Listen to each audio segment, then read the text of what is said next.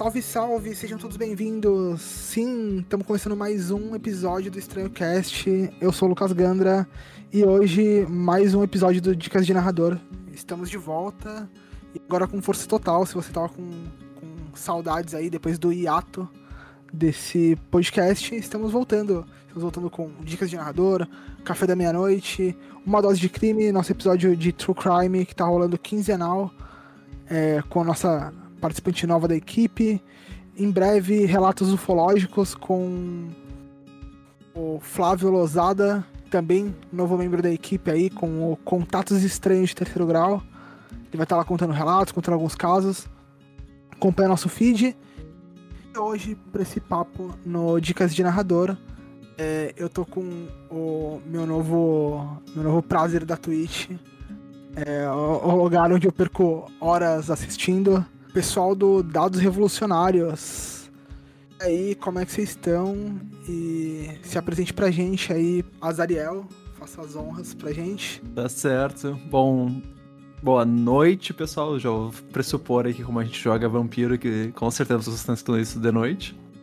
Uh, meu nome é Azariel, eu sou um dos co-narradores do Dados Revolucionários. Estou aqui acompanhado da, da Liz. E vou. O que, que eu posso dizer, né? Nós narramos uma aventura, uma saga de aventuras, se chama As Revoluções de Sangue. E a primeira delas, o último Kizar, se passa na Rússia de 1917. Estamos agora nos aproximando do final dela. E acho que vamos falar bastante sobre ela, que tem sido uma experiência muito, muito boa. É criar em conjunto esse mundo e mostrar ele em conjunto e também por ser uma aventura que nós pensamos como sendo introdutória né, ao mundo do RPG de forma geral, ao mundo de vampiro mais especificamente. E eu vou deixar um tanto pra Liz também comentar um pouco sobre esse projeto. Muito bom, muito bom. Olá! Já entrar aqui no Boa Noite, porque claramente seres da noite que estão nos assistindo. E entre nós, né? Afinal, já saibam que estamos gravando à noite, que é o único horário que me, me possibilita meu estado vampírico. e. Bem, eu me chamo Liz, na, co-narrando com a Zariel essa nossa aventura maluca do último Xar. E muito animada para não só esse, ver como vai ser o desfecho desse projeto, mas já começarmos o próximo, que a gente já tá com ele na manga. E Bem, eu vou entrar um pouco nisso também da, do que o Zá falou, de, de ser uma aventura mais introdutória. E, e dizer que uma parte dessa, dessa nossa proposta, e inclusive tipo da minha proposta de modo geral dentro da, da criação de conteúdo para RPG que eu faço, é tentar revisitar essa coisa do como o RPG é apresentado às pessoas. Elas realmente precisam uh, ser bombardeadas de livros e lore e profundidades e regras logo de primeira? Ou a gente pode e dando aos poucos essa, essa introdução e fazendo correlato com o nosso mundo, de modo que o RPG volte a ser mais sobre o roleplay e não só sobre o livro de regras. Mesmo defendendo as regras com unhas e dentes. Exatamente. É... Primeiro, é, expectativas foram criadas aí para essa nova aventura. Segundo, é, a Alice, para quem não sabe, se você não sabe, você tá errado, ela já jogou uma mesa com a gente lá no canal parceiro da Twitch, o TV Pod. É uma mesa incrível de caçadores que estão. É, é, são caçador, caçadores de pastores, deveria ser outra coisa, mas a campanha enveredou para esse lado. E tudo bem, foi, foi incrível. É, e vamos lá, deixa eu começar então perguntando para vocês, aproveitando é, que estava falando, Liz, é, fala um pouquinho da tua, da tua história no RPG, como é que você começou, por onde você começou. Nossa, isso, assim, é curioso, porque, eu, assim, no mundo do RPG eu sou relativamente jovem, né, eu tenho, agora eu tô com 24 anos, mas eu já jogo RPG há 14 anos, então é um, rola essa surpresa, assim, tipo... Porque quando eu comecei, eu, assim como muitas pessoas do RPG, eu fui uma criança um pouco isolada. Eu era criança estranha, e, e daí eu tive a sorte de encontrar uma outra criança estranha que tinha um tio que era RPGista de D&D clássico. Assim, tipo, pensa, pensa no D&D mais clássico de todos. Foi esse. E, e daí foi essa coisa, ah, meu sobrinho, que tem, tipo, alguns amigos esquisitos, vou mestrar uma mesa para vocês. E, e foi muito legal, porque ele era um mestre, tipo, de mesa frequente pra mesa dele, dos amigos dele. Ele mestrava uma vez por mês pro grupo dele e uma vez por mês pra gente a mesma aventura, só que pra crianças. Aham. Então era, foi uma experiência muito legal. A gente manteve a mesa, tipo, por mais de um ano, assim. E a partir daí já era. A gente já começou a fazer as nossas mesinhas improvisadas no intervalo. E, tipo, em vez de ter que lidar com a escola e com, com os problemas, lidar com RPG. Eu sinto que disso pra mim que eu desenvolvi, tipo, ah, eu posso lidar com as situações sociais de vários jeitos, assim como eu lido no RPG. E, e daí que rolou a grande mudança pra mim. Foi tipo, ah, eu, consigo, eu aprendi a ser social pelo RPG. Então eu tenho muito, muito carinho por, por esse hobby. Aham. É, é, acho que muitos passaram por isso, né? Por esse, essa trajetória. E, e- e incrível que você começou numa mesa clássica com um narrador experiente. É, é bem difícil. é, assim, já entrando no estereótipo do, do RPGista de DD, né? É, que eu já conversei com alguns aqui, inclusive, gosto bastante da galera. É, jogo, inclusive. É que é uma galera bem mais introspectiva e menos- muito menos aberta, né? A, a novos jogadores e tal. Normalmente é aquela galerinha que começou junto e vai seguir junto até a de eterno. E se encontra alguém novo, é alguém novo que já tem experiência e tem que se adaptar ao grupo e tal. Mas eu acho muito bacana você ter iniciado nesse caminho. E, e há tanto tempo, né? 14 anos aí de, de RPG. Já é uma, um- uma anciã. Sim, eu ser a mais jovem da- das rolagens. É. E. Azariel, como é que foi teu começo? Sim, é, eu tava, tava impressionado também, porque eu tava fazendo as contas. Eu sou um pouquinho mais velho, infelizmente, sou com 32. E eu tava. E infelizmente eu sou de humanas, né? Então vocês vão ter que me ajudar, porque eu comecei.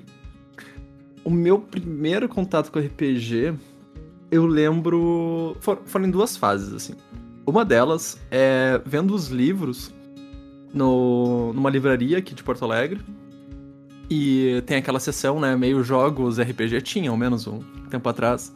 E os livros de RPG sempre foram uma coisa muito fantástica, né? Chama muita atenção, aqueles textos e imagens e coisas assim. E eu acho que eu era meio jovem demais pra ter tendo contato com, com aquele conteúdo, mas era uma coisa assim que meio que ficou na minha cabeça, sabe? Mas não sabia como é que jogava, o que, que fazia e tal. E aí, tendo esse, esse contexto, ah, eu também comecei a entrar na internet muito novo e tinha uma sala de RPG no chat do Terra, que é uma coisa assim que só gente muito antiga Aham. também vai, vai ter essa lore. Que era basicamente chats abertos, onde as pessoas entravam, ali com o nick que quisesse, e rolava meio que uma interpretação solta, meio que todos os personagens estavam numa taverna, e às vezes, tipo, tu botava todas as descrições de onde que tu tava, ou como tu entrava, e os jogos meio que se formavam organicamente, ou as pessoas, né, iam falar em privado e jogavam dessa forma. Conheci muita gente que, infelizmente, 99% não tem mais contato. Mas foi uma experiência muito freestyle, assim, de, de RPG e de conhecer pessoas com esse hobby, né? Aham. Aí, pra um, pra um lado um pouco mais formal, acho que a primeira mesa que eu joguei, de fato, foi alguns anos depois, com o pessoal do colégio. Entrou um, um colega novo ali que, que já tinha experiência, né? E apresentou pro, pro grupo, ah, vamos jogar D&D. E foi com D&D. Acho que era 3... 3, talvez? 3.5 no máximo, na época. E, e daí, a partir dali, bom, já foi muito natural, né? Eu já tinha toda essa experiência narrativa sem as regras. E daí, encaixar com as regras ali do D&D foi bem tranquilo, assim. Mas acho que foi por aí que tudo começou. Teve bastante tempo depois disso que eu, que eu parei de jogar, porque... Sinto que a gente passa por essa fase, né? Mas algumas pessoas, tipo... A gente sai de um contexto ali, por exemplo, eu saí do colégio... E aí começou a ficar mais difícil de marcar mesa, porque os horários já não batiam, e as pessoas tinham outras coisas pra fazer, então até voltar a jogar na Twitch, né? E, e também depois conhecendo a Liz, eh, eu tinha passado vários anos sem conseguir jogar por falta de mesa, assim, mas acho que é algo que a gente sempre pensa um pouco, né? É sempre meio presente, assim, mesmo que não esteja jogando. Aham, aham. É, então, eu. Primeiro que o, o, o chat do Terra, só para definir aí pro zoomer que tá ouvindo, é, o termo que define o, a, esse, essa sala é cringe, tá? Então, cringe define. Mas foi o início de uma galera. Quando eu conheci o, o chat do Terra, foi. Eu logo comecei a, a interagir, tirar dúvidas lá, né? Rolava essas mesas orgânicas e de madrugada o pessoal sempre batia um papo. E uma coisa que eu achava legal da época, que eu comecei a jogar RPG faz uns 20 e poucos anos. É, também, né, nesse, nesse período aí.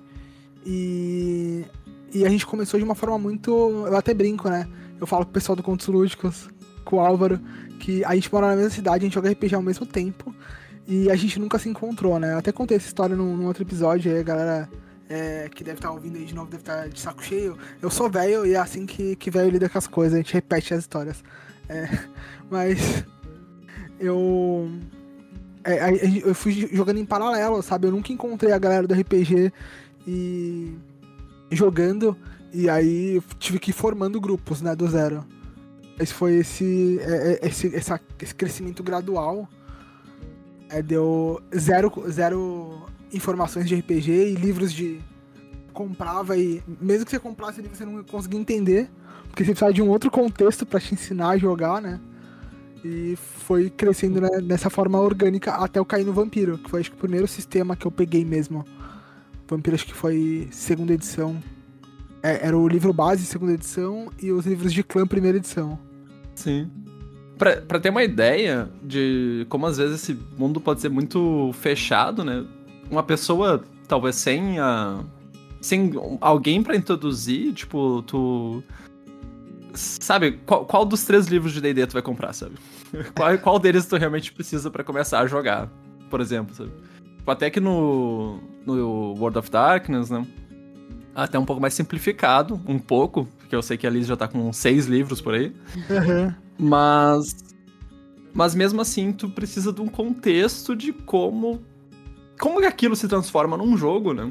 E acho que isso é muito. Depende sempre, parece que sempre tem alguém ali para apresentar, para continuar, assim, é quase uma tradição oral, né?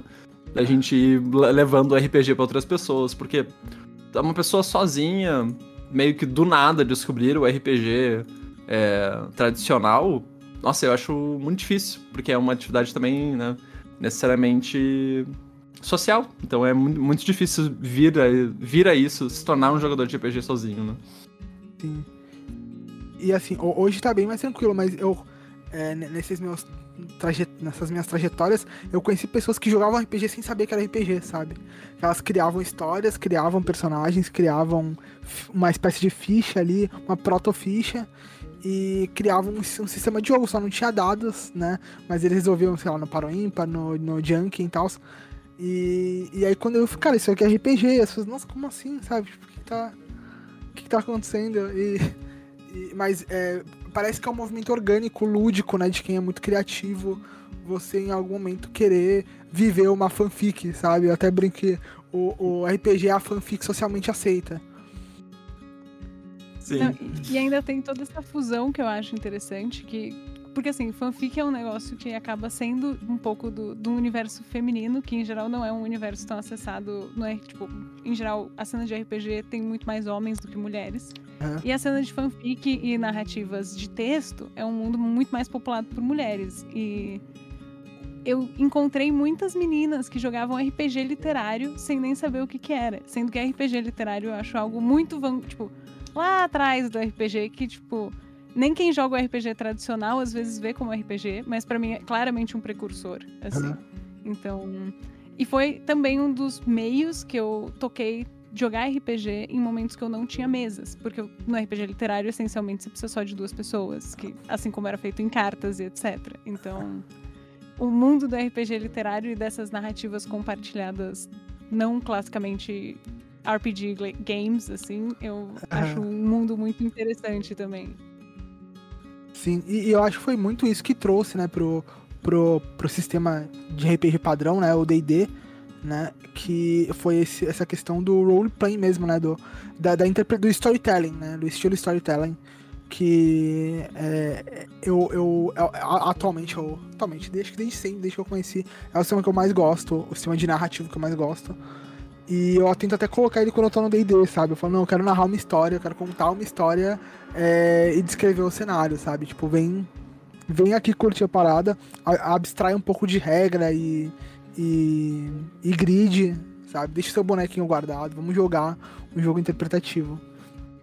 Mas é, é, é, é bem bacana que vocês é, vêm desse, desse, desse caminho. E, e, e, ambos passaram né, pelo D&D, acho que é, é, é, tradicional, você acaba passando mesmo.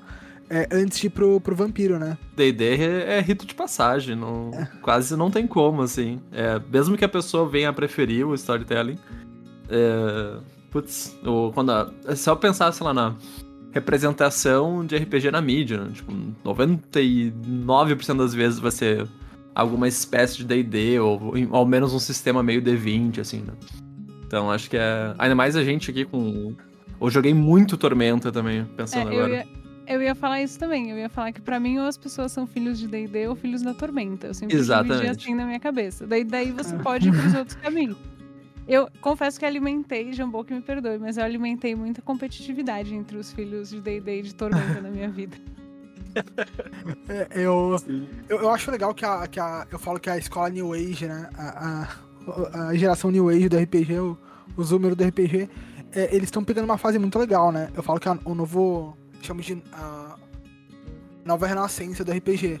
Porque, para quem não parou de jogar, você teve um, um, começo ali nos anos 2000 até 2010 que foi tipo Idade das Trevas total, assim. Você tinha dois sistemas que sobreviviam à base de aparelho, que era o D&D e o, o, o V3, né? O Vampiro V3. E ele, uhum. eles realmente sobreviviam. Tipo, o D&D tentou emplacar o 4.0 que foi horroroso e o Vampiro tentou, né? O, o, a White Wolf tentou emplacar o Vampiro Hacking, que também foi um fracasso inacreditável. Nossa. Tipo assim, foram dois tiros no pé da, das duas únicas que se mantinham se mantinham firme. Então, e, e, eu, eu tenho esse livro, viu? Eu tenho o Hacking Nossa. e essa é a mesa que eu sei que eu nunca vou jogar na minha vida. Porque não tem como. Ninguém conhece essa porcaria. Ninguém tem interesse em jogar isso.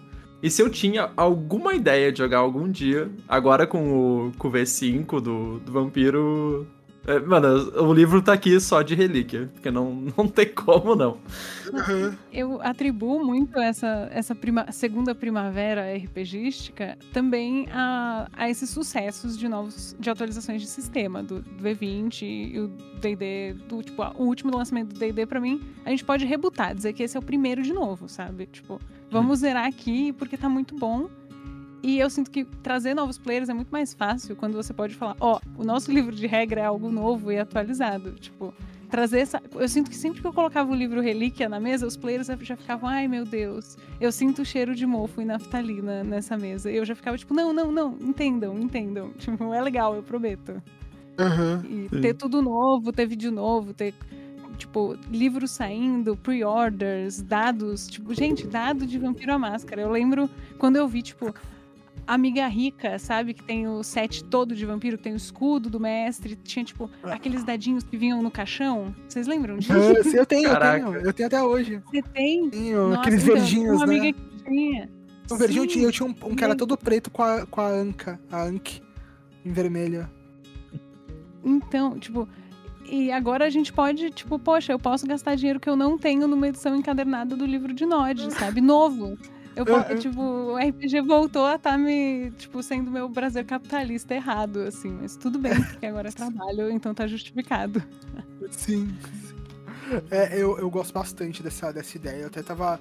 Foi, foi o que me estimulou a, a começar a, a, lançar, querer lançar um sistema agora. Mas ali no, no na década de 90, né?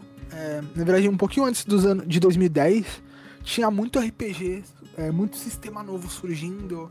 Eu lembro da, das bienais do livro, dos ERPGs, né, os encontros internacionais. E sempre tinha alguém tentando lançar um sistema novo que eu achava muito, muito da hora. Era muito legal você pegar um sisteminha de, um, de uma pessoa que pensou em dois tipos de rolagem de dado, sabe? Tipo assim, e é isso. E ele tinha a historinha dele, uhum. era legal. Isso morreu ali no, nos tipo, em 2010, uhum. muito, muito pelo, por causa daquele do, dos crimes, né? Os crimes que aconteceram vinculados ao RPG. né, com um RPG em paralelo, na verdade, porque não tinha nada a ver. Mas é, essa uhum. associação derrubou demais, demais o, o, RPG. E eu lembro do, dos meus amigos que trabalhavam, que eram narradores profissionais, é, é, trabalhavam para editoras, divulgando RPG. É, eles quebraram, né? É, foi uma galera que foi afetada diretamente. E, agora com o ressurgimento, né? Falo desses últimos anos, tem sistemas que eu, que eu simplesmente sou apaixonado e eu gosto muito dos, é, de, de, quando tá rolando esses financiamentos coletivos para lançar um sistema novo. Que falou, galera, agora é hora de apoiar, sabe? Tipo, a gente tem que inundar o mercado para que a gente consiga, para que a gente nunca volte para aquela aquele período negro onde a gente só tinha D&D e vampiro desatualizado. Uhum. Que era Sim, e eu fico pensando muito que essa questão dos anos 90, tipo, agora a, a pessoa que quer atrelar a história a qualquer narrativa, né? É por causa do Satanic Panic, que foi um fenômeno, tipo, internacional, de, tipo, no que em vários países acusações começaram a atribuir crimes a grupos satanistas e, tipo, dizer que eram os roqueiros e os RPGistas. Então, existem muitos documentários de, tipo, crimes que foram atribuídos erroneamente a esses grupos que a cultura pop quis associar com o satanismo. Então, eu acho que a gente passou dessa fase como sociedade. A gente não vai ter outro Satanic Panic. Então, Olha. a RPG está seguro. Cuidado! Ah. Tá. Palavras muito perigosas, ainda mais com associações que já estão ocorrendo aí com uma, com uma certa Des... pessoa. Não, eu esqueci que a gente estava na segunda Inquisição, gente. Tá, atualizei pra V5 recentemente. Tá certo tu falou, né, sobre o EIRPG, e é uma coisa muito curiosa, que, né, como eu falei, sou de Porto Alegre, então, a, apesar da gente ter a Jambô aqui, uh, os eventos uhum. maiores, as grandes convenções eram tudo pro lado de São Paulo. E, mas eu fui num RPG e eu tenho a camiseta para provar. E foi uma uhum. viagem que eu fiz primariamente também, tipo, com esse objetivo, assim. Fui para São Paulo para ir no RPG e é uma coisa, assim, que eu, eu era muito fascinado, né? Que não, não tinha isso aqui em Porto Alegre. Simplesmente não. Sempre era parte. Às vezes Porto Alegre é muito interior, assim, a maior parte do tempo. Então foi assim, ir pra capital para ter um evento de verdade lá. E era um puta galpão, assim, um lugar gigantesco pro, pro que eu tava acostumado. E muito divertido, assim, tipo, realmente esse clima que tu comentou, né? De parece que tava todo mundo meio que envolvido, tinha cosplay, tinha live action, e tinha não sei o que, muitos sistemas, muitas coisas. E não sei se a gente vai conseguir ter uma outra era de ouro, assim, né? Tipo, eu acho que a gente. Se, se for ter, no momento é agora, que eu acho que o RPG tá meio que inserido na cultura popular, tipo, apesar de não tá tanto no hype agora, tipo, Stranger Things é um programa que ajudou a voltar a popularizar, né? Tipo, pessoas se interessaram em D&D por causa desse seriado. E uhum. não sei, não, fico total, esperançoso assim. Totalmente. Eu acho que se né? inclusive essas iniciativas, né, tipo, começar a ter mais RPG de mesa, por exemplo, na Twitch, ou falar sobre RPG em podcast, todas essas coisas são indícios, eu acho, sabe, desse movimento assim. Uhum. É, eu, eu realmente acredito no novo apogeu do RPG, né? Eu tava até conversando sobre isso com o pessoal, que eu fiquei muito tempo afastado. Eu, eu sempre, eu nunca parei de jogar RPG, mas eu, eu fui muito resistente em vir pro RPG a, pra Twitch, pra, pra, pra podcast e tal.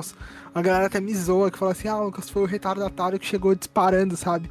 E porque me, em Santos, né, quando começou o Conto Lúdico, os projetos dos meus amigos, eles me chamaram para participar e eu, e eu fui o cara que, tipo, negou até o fim, sabe? Tipo, não quero RPG pra mim é hobby, não é trabalho, não vou ficar com essa.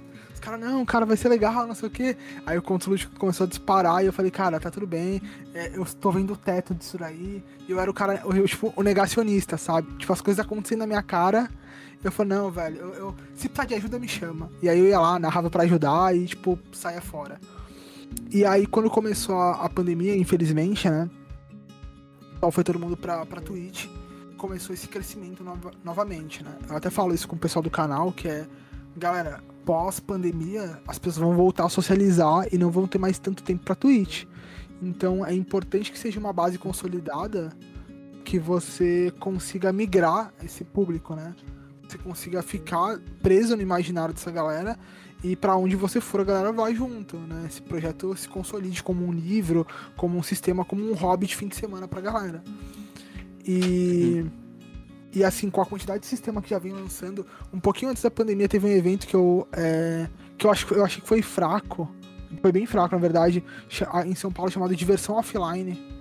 E a proposta era trazer board games e RPG de volta e tal, foram editoras mas, é, novamente, eu acho que ele foi mal organizado, acho que ele foi mal divulgado.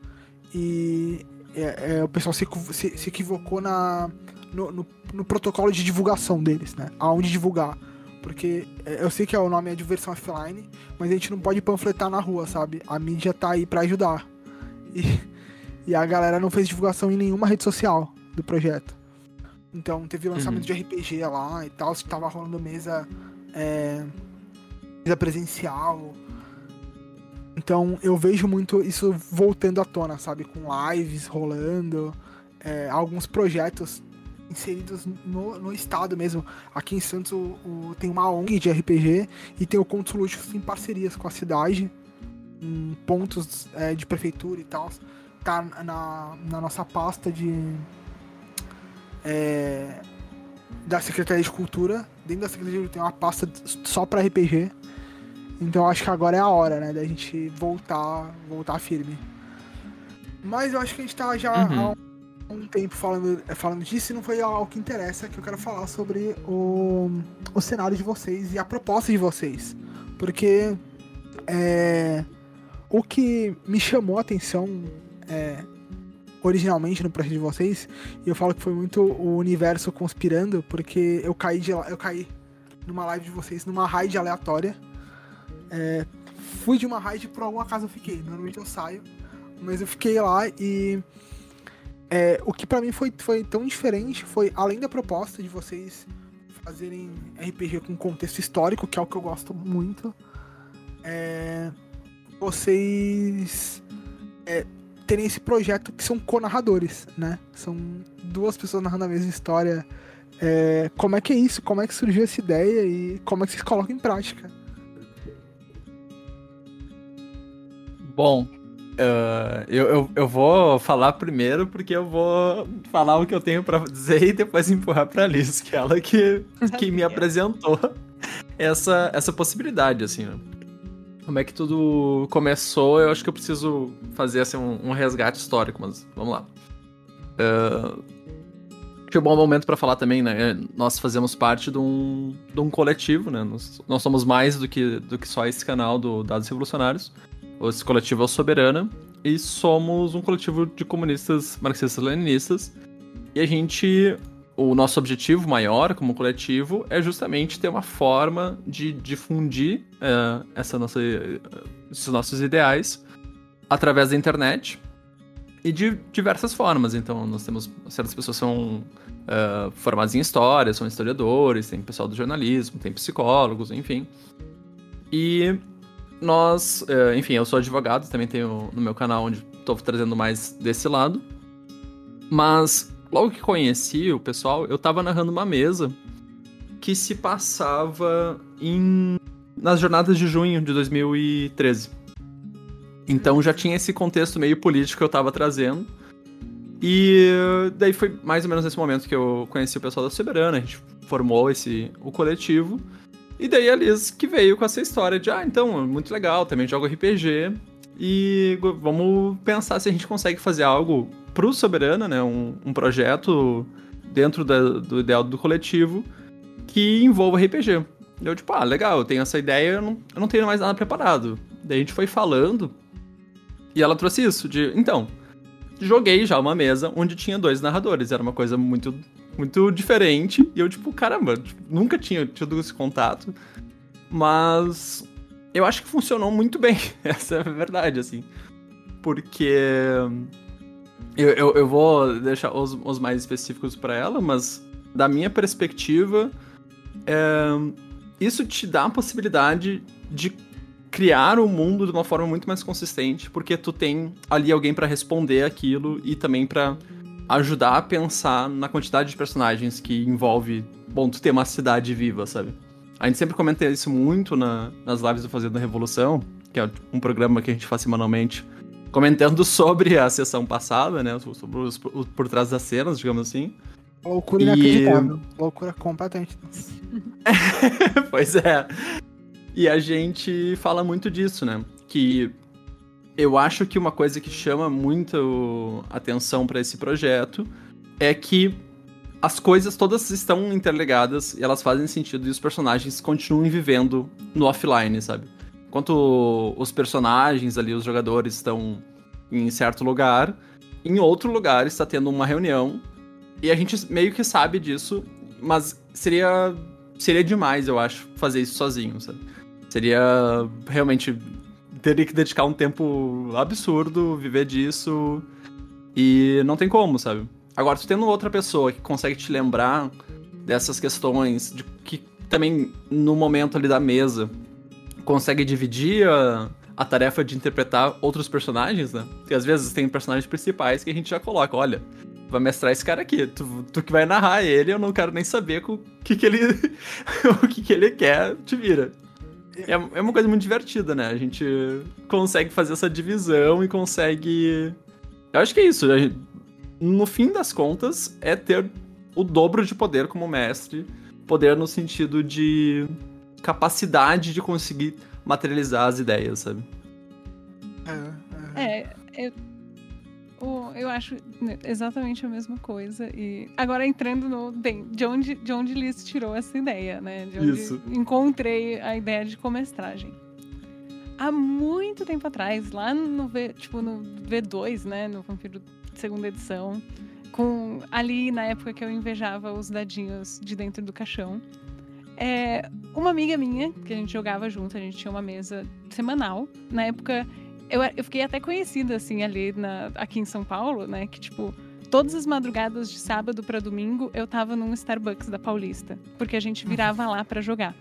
Então eu, tipo, era conhecida por estar jogando RPG de vampiro lá. Tipo, sempre com várias mesas diferentes. Tipo, eu acampava lá e ficava tomando cafezinho e jogando RPG, tipo, a madrugada toda, porque era 24 horas. E nisso essa minha amiga começou a namorar. E eu, tipo, em geral é aí que acaba a mesa, né? Tem, tem esse clássico. Uhum. Só que daí o namorado dela tava querendo mostrar serviço, né? Tava querendo fazer amizade com as amigas e etc. E falou: ah, não, vamos fazer uma mesa com todos os meus amigos também. E daí ela ficou tipo, Tá, amor, mas isso são, tipo, 10 pessoas numa mesa. Como a gente vai fazer isso funcionar? E daí a gente sentou junto, assim, começou a pensar e falou: Ah, já sei, a gente faz a mesa deles serem um apêndice da nossa. Então a gente tá aqui, a gente jogava no, num grupo de sabá. Então a gente tem aqui esse nosso grupo de sabá e a gente rolou um abraço e tem essa, essa coterri nova. E os vampiros da mesa 1 são, tipo, os responsáveis pela coteria nova. Então a gente tava lá como. A gente sabia o plot maior, no sentido de que a gente era informado pelo bispo e todas as coisas. E a gente tava lá meio como um NPC, mas a gente também mestrava. E deu muito certo. Era uma mesa gigantesca que a gente se separava em várias mesinhas e fazia, tipo, uma aventura mais curta aqui, para cada um, daí juntava todo mundo.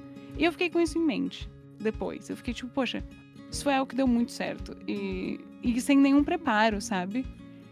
E só que eu nunca consegui fazer de novo. E daí nessa história a gente falou: ah, vamos mestrar, vamos fazer algo na Revolução Russa.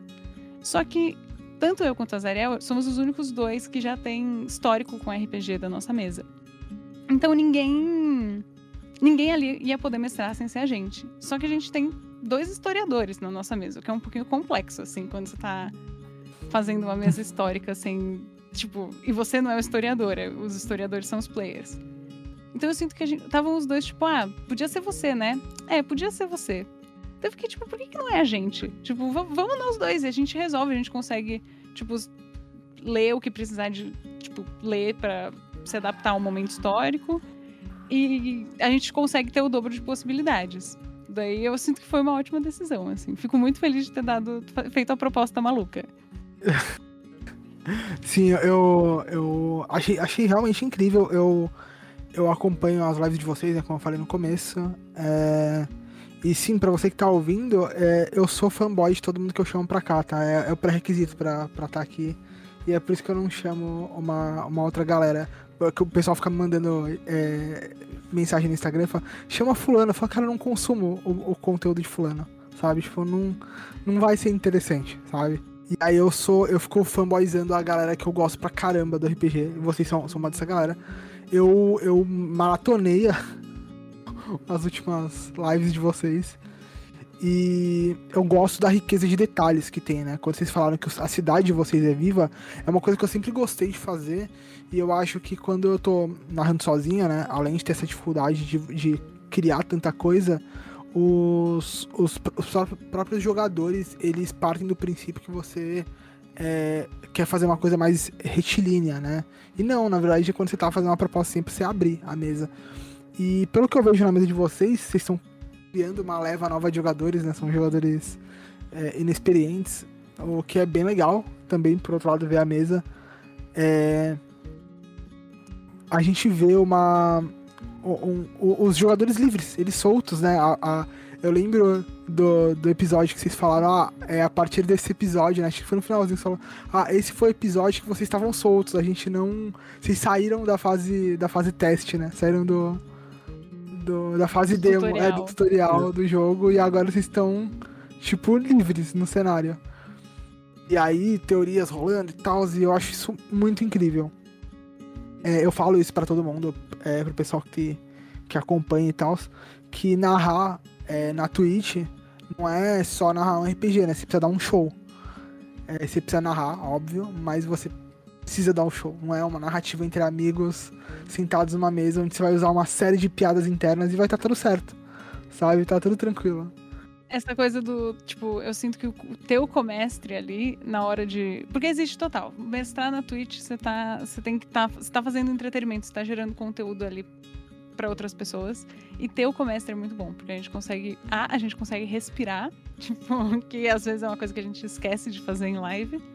E a outra é que, principalmente numa mesa de players iniciantes, eu sinto que a gente usou muito isso para poder demonstrar para eles como se joga. Tipo, tiveram ali, principalmente nessa fase de tutoriais, momentos que até amigos meus que são mais do RPG antigo ficaram tipo, ah, por que, que vocês colocaram um personagem do mestre? Tipo, ninguém gosta de personagem do mestre. E a gente ficou tipo, pô, porque personagem do mestre, se você. Se nenhum personagem sabe como ser um personagem, você ter ali dois NPCs que estão guiando eles, podendo trocar um com o outro, conversar entre si, faz com que eles se sintam estimulados a também conversar entre si, porque eles veem que pode. Porque eu sinto que o player iniciante do RPG, ele tem muito medo do que ele pode ou não fazer. Justamente nessa aventura que a gente soltou eles, a gente falou, vocês estão agora livres. E, eles ficaram tipo, tá, mas como que eu não quebro o jogo? Tipo, eles têm medo de ir pra onde não tem nada e clipar na parede, sabe? Cair na, na uhum. vazio. Mas essa é a magia do RPG. Você, tipo, a gente, ao mesmo tempo que você anda, a gente constrói o chão embaixo, porque a gente já tem a receita desse chão. Então, colocar os ladrilhos fica rápido. Então, aonde você quiser ir, a gente consegue te colocar, porque a gente sabe como funciona o sistema e o mecanismo da cidade. Tipo, a vida da cidade já é naturalizada. Então, qualquer lugar que você for, a gente cria instantaneamente esse lugar. Uhum. Calma, bons narradores fazem isso. Bons narradores. Então, é sempre bom frisar, porque esse medo do, do jogador dele, dele clipar na parede é, acontece com jogadores mais veteranos que estão cativos de um narrador que cria aquelas histórias lineares, né? É, o que não é exatamente um problema, é um estilo de narrativa em, da qual eu sou extremamente crítico, mas, mas acontece. Então eu sempre falo isso, né? Que é legal você abrir realmente para os jogadores e, e e é, tirar essas barreiras, né? Deixar o jogador livre mesmo. Eu. É, nessa mesa eu vi a galera é, com muito receio, né? É receio de perder o personagem, receio de, de, de, perder o jogo, de fazer uma parada errada e tomar bronca, sei lá, né? Tipo, parece. É, é, gente com jogo novo, sabe? Que não quer quebrar. Sabe? Eu não quero encontrar um defeito. É, é muito incrível. Eu acho que é, indo também por esse lado que a Alice comentou, a gente teve, por ser uma mesa iniciante, né, foram, foram várias estrelas alinhadas, assim, que nós éramos dois narradores, tínhamos mais experiência, a gente tinha essa preocupação com os fatos históricos e também querer passar algo né, de, de construtivo, não apenas entretenimento. E, e ter os jogadores iniciantes é algo que a gente pensou, bom, vamos pegar, assim, todos esses mais de. Quantos anos será que a gente tem juntos de RPG se a gente for somar os anos, sabe? Tipo, sei lá, uns 50 anos de RPG. e. E vamos pegar todas essas nossas experiências, né? De jogos que eram mais. É, seguindo um caminho, né? Um jogos em trilhos, digamos assim. Vamos pegar jogos que a gente foi mais aberto e vamos demonstrar isso. Já que a gente tinha várias sessões, né? É, acho que uma sessão é uma aventura relativamente longa para para padrões assim de, de história fechada, né? Uh, a gente teve essa oportunidade de pensar, essa aventura vai ser a exposição do que, que é um dungeon crawl, sabe? Essa outra aventura vai ser a exposição do que é um, um corre, sabe? Tipo, a, a aventura de pegar informação, assim. Uhum. E assim e assim por diante, né? Essa aqui vai ser um desafio social. Tipo, vocês não vão precisar pensar muito. O pensamento deles vai ser em como que eu não quebro a máscara, como é que eu não ferro o meu personagem falando a coisa errada. E, e assim por diante, né? Eu acho que ficou. Assim, modéstia à parte, mas eu acho que ficou muito boa essa construção de diferentes sessões terem diferentes tons de uma forma de. A gente já sabe, assim, vai ter jogadores que depois dessa mesa vão estar muito interessados em certos tipos de mesas, né? E outros em outros, e tá tudo ótimo, porque todas as formas eu acho que são completamente válidas, né, de se jogar, desde que a pessoa esteja se divertindo, bota, bota fé, sabe? Então. Uhum. É, e eu acho, acho legal essa proposta da, da diversão em primeiro lugar, né? É, é, é, é uma proposta que nem todo, nem todo RPGista fala, mas sobre essa comunidade saudável que, que tá sendo criada. É, eu, cara, eu sou um admirador profundo dessa, desse pessoal que se preocupa mesmo, né? Vocês tinham comentado sobre é uma comunidade é, majoritariamente masculina e de um grupo socialmente excluído. É, então tinha tudo para tinha tudo não, né? Na verdade se criou uma comunidade bem tóxica e agora tem uma galera fazendo essa, esse serviço de limpeza e de reestruturação e de retomada mesmo. Mas desculpa, Alice, te cortei. Não, imagina, imagina. Eu ia voltar nessa questão do, do tipo, de cada aventura ser meio um mini sistema, assim, um mini tema de aventura, que eu acho que é uma coisa que. Eu, até eu e o Azariel conversando disso, a gente ficou tipo, nossa, era um negócio que eu pensava muito, mas eu nunca tinha, tipo, colocado em prática e debatido com alguém. E que, para mim, foi mudou uma chave assim na minha mestragem, que é justamente pensar primeiro qual o estilo de aventura que você quer que seja aquela aventura dentro daquela campanha. E fazer esse, tipo, esse menu completo que a gente está fazendo está sendo muito, tipo, muito divertido para justamente os players verem meca esses mecanismos e poderem optar por mesas que vão se adequar mais a eles no futuro. Porque eu, eu vi ali entre os nossos players pessoas que claramente brilharam mais no combate, pessoas que brilharam mais no, na parte social. E dá essa, esse conhecimento. Eu acho que um mestre que está se comprometendo a mestrar pela primeira vez para uma mesa de iniciantes tem que ter como primeiro ponto o como fazer aquela pessoa, depois dessa experiência, estar tá interessada e ser capaz de ir para uma outra mesa e se divertir. Uhum. E tá entendendo os mecanismos desse universo de RPG, de roleplay, assim. E... É, é, é isso. Eu acho que essa tem que ser. Essa é uma grande preocupação que os mestres deixam de lado. Porque não é só, tipo. Não é só a diversão primeiro. Eu acho que além da diversão primeiro, é a diversão e a construção, não só dos personagens, mas das pessoas dentro desse hobby. É você passar o que você sabe sobre interpretação, sobre improviso, sobre o universo de RPG para o seu player até um dia virar um mestre, sabe? Eu acho que essa é a parte mais legal, é você, como mestre, fazer as pessoas se divertirem, se engajarem mais no hobby e quererem descobrir coisas novas dentro dele. Aham, uhum, uhum. eu, eu, eu sempre falo isso, né, pessoal? Justamente sobre essa, essa questão, que o pessoal fala, ah, é é legal, mas o teu RPG ele acaba aí, né? Eu falo, não, cara, meu RPG ele não acaba no final de uma mesa. Meu RPG ele vai pra, um, pra uma conversa de bar enquanto eu tô comendo é, petisco com meus amigos, sabe? A gente tá lá falando de RPG e tal, e contando história e, e dando risada de, de cenas. É, então vai, vai, muito além. A gente tá, tipo, fazendo criações na nossa mente que nunca vão ser usadas. É esse exercício eterno, né? De, de criar coisas e, e, e, se imaginar num lugar. E você lançar jogadores para o mundo do RPG, é, eu acho que é uma, uma ação muito importante, porque é, tem que espalhar mesmo esse tipo de coisa é, mais saudável, né? Quantas vezes, eu, eu, não sei se já aconteceu com vocês, mas é, eu observando projetos de perto, é, eu já vi é, jogadores tóxicos chegando, sabe? E, e, saindo do mesmo jeito que entraram. É, eu já vi jogadores surgindo de uma mesa tóxica. Tipo, você tem um narrador problemático que não quer se adaptar, não quer aprender e tal. Você tem todos aqueles aqueles é, trejeitos dos anos 90 enraizados e não querem, não querem resolver. Então, é uma coisa bem complexa. O que, o que atrapalhou bastante, inclusive, a divulgação de RPG no, no passado, né? Mas eu queria engatar essa frase numa, numa pergunta para vocês, que é uma coisa que eu acho que tem muito a ver com o projeto de vocês, que é o RPG com é, essa ideia social de vocês, né? Esse viés político que eu, no qual eu compartilho. Então, se você chegou aqui agora e não tá entendendo nada, você provavelmente não ouviu os outros, os outros podcasts, os outros episódios onde eu tava comunistando o dia inteiro. É, então, é só uma. uma hoje eu tô consolidando uma bancada inteiramente comunista. Um, um, um sonho, a bancada vermelha.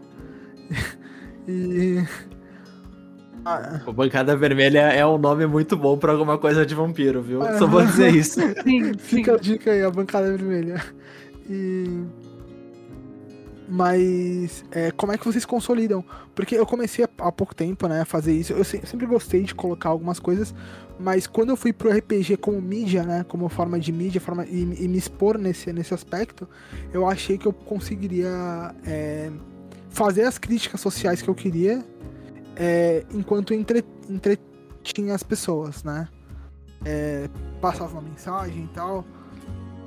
E eu sou relativamente novo nisso, sei lá, tô há, há um ano, mas é, eu comecei a me consolidar agora, fazendo os dois ao mesmo tempo. Eu sempre achava que ah, o RPG é o meu hobby, um hobby sensato, né? Com a galera saudável, mas quando eu tô comunistando, eu tô separado. Eu sou um outro Lucas, né? E eu vejo que é, o, não só o cenário de vocês, mas como todo mundo em volta, né? Todo mundo ao redor ali, são. É, vocês mesmo falaram, né? Da, da rede soberana, que eu acho incrível.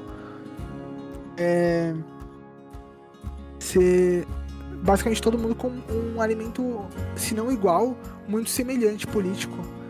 E vocês vêm com, esse, com essa campanha, né? É, num, num, canal chamado Dados Revolucionários, com essa bagagem de que vocês são comunistas leninistas e tal. Então, como é que é vocês fazerem essa narrativa com essa ideia social e política?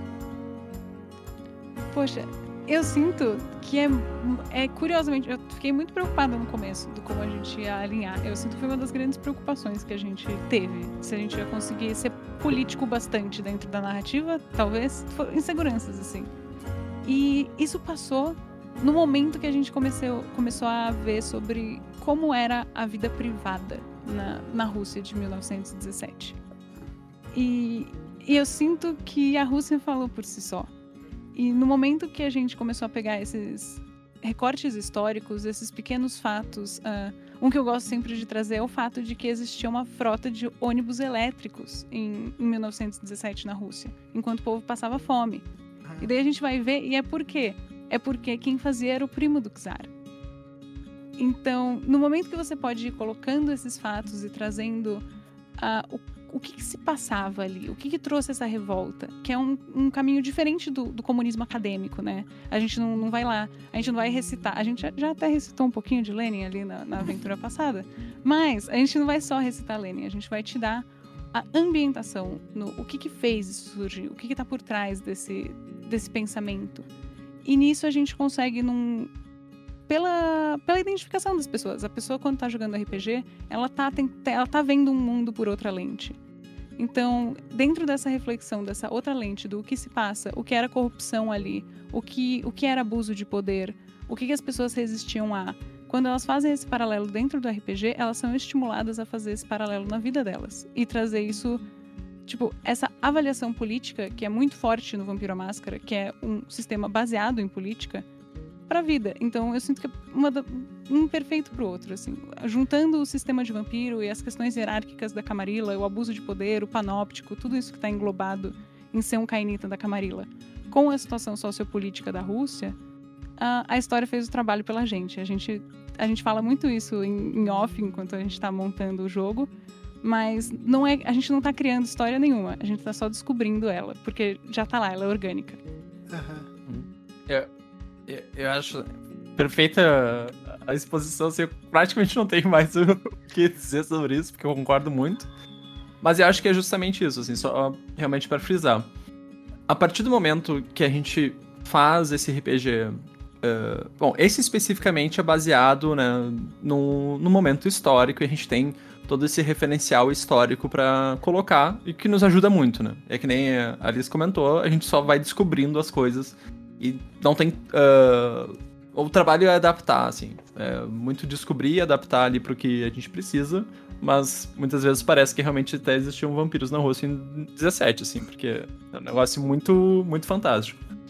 Mas eu acho, tentando fazer assim um, uma reflexão sobre sei lá, se um dia a gente for mestrar um D&D nessa pegada, por exemplo, num mundo é, é, mais fantasioso, eu acho que essas opressões, né, que são meio que a base da, da, da crítica comunista à, à sociedade, elas sempre vão estar presentes porque nós vivemos isso todo dia, né? Então, se tu pegar esses paralelos de, de opressão, né, de, da luta de classes, e conseguir demonstrar eles e colocar os personagens na, não na situação da pessoa que vai se dar bem com isso, né? não na situação dos burgueses da mesa, mas sim na situação do proletário, de quem sofre isso, ou ter personagens em volta dele que sofrem essas opressões. Eu acho que tá muito bem encaminhado para naturalmente essa crítica se formar, sabe? A gente não, não sinto que em nenhum momento a gente precisou ah, não, agora vai acontecer uma coisa muito fantástica só para se encaixar na nossa narrativa, sabe? Por ser um momento histórico muito fácil. Mas mesmo que não fosse, eu acho que tu uh, deixar bem exposto ali, né? Deixar as claras qual que é a raiz do problema, qual que, qual que é o sistema ali que, que segura tudo isso, né? Que perpetua tudo isso. Uh, o RPG acaba sendo isso, né? Uma forma de tu refletir com, com os personagens sobre, um, de certa forma, um reflexo da nossa realidade. Ou da nossa realidade histórica, ou da nossa realidade concreta atual, sabe? Tenho visto outros projetos também que uh, colocam, passam no Brasil, sabe? Daí uh, a ideia de. Ah, então, tem esse governo aqui que é meio ditatorial, ele é meio fascista. E só disso tu já consegue pegar, sabe? Não é. é libera a tua mente para pensar disso de uma forma até para quem não curte tanto, se diz não curte tanto política, né? Uhum. Tu coloca assim, bom, não, não é política, é só um jogo. Uhum. Mas tu vai ficar pensando sobre isso, sabe? Sim, sim. Eu acho que é muito bom. Trazer esse lado, né? Eu, eu falo isso, né, pra, pra amigos que são. Que eles ah, não, eu, eu sou apolítico, né? Cara, tudo que você faz na sua vida é política. Você só não quer colocar esse rótulo, né? Mas eu concordo totalmente com vocês, com o que vocês disseram. É, é muito o caminho que eu tô seguindo aí para as minhas narrativas. E Bom, a gente vai passar pro finalzinho aqui. Eu queria agradecer muito o, o papo com vocês, foi muito da hora. Eu gosto muito do trabalho de vocês, já falei isso algumas vezes aqui. É... Curti muito o papo. Vou fazer o jabazinho aqui e aí eu passo a palavra para considerações finais e e vocês se despedirem e fazerem o jabazinho de vocês.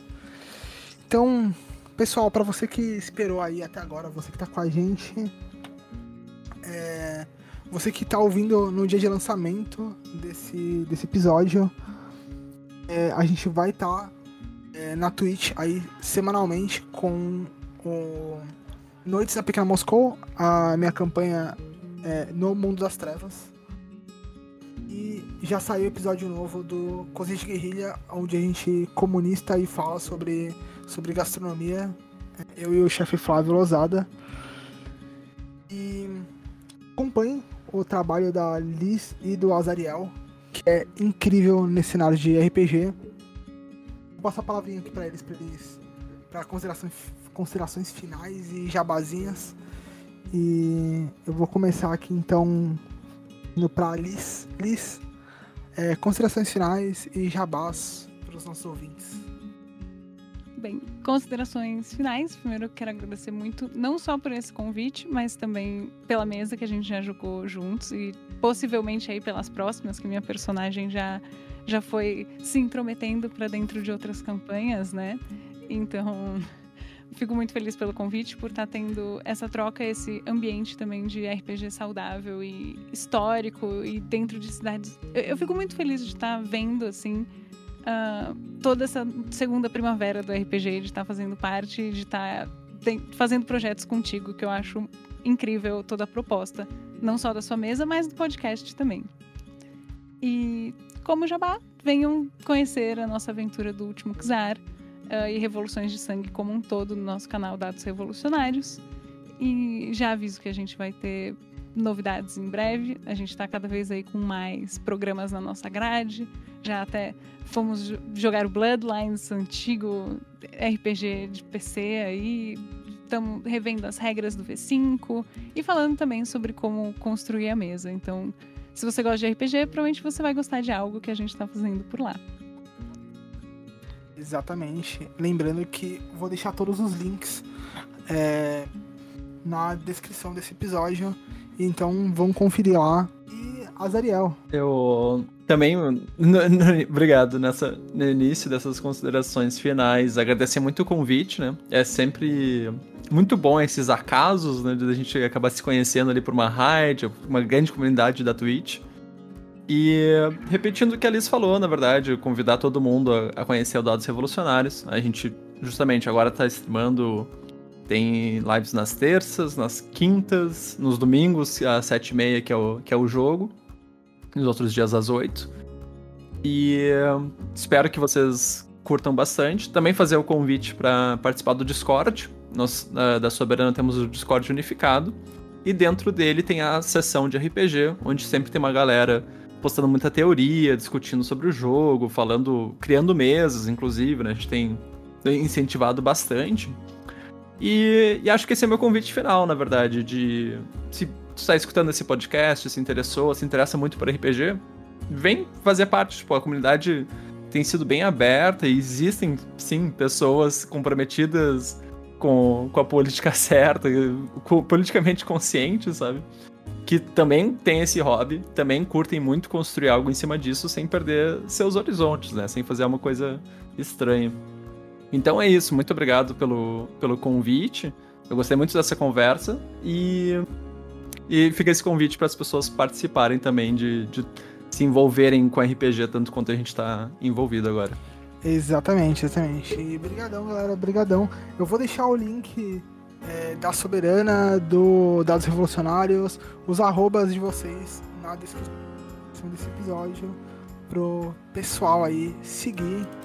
E muito obrigado e até breve.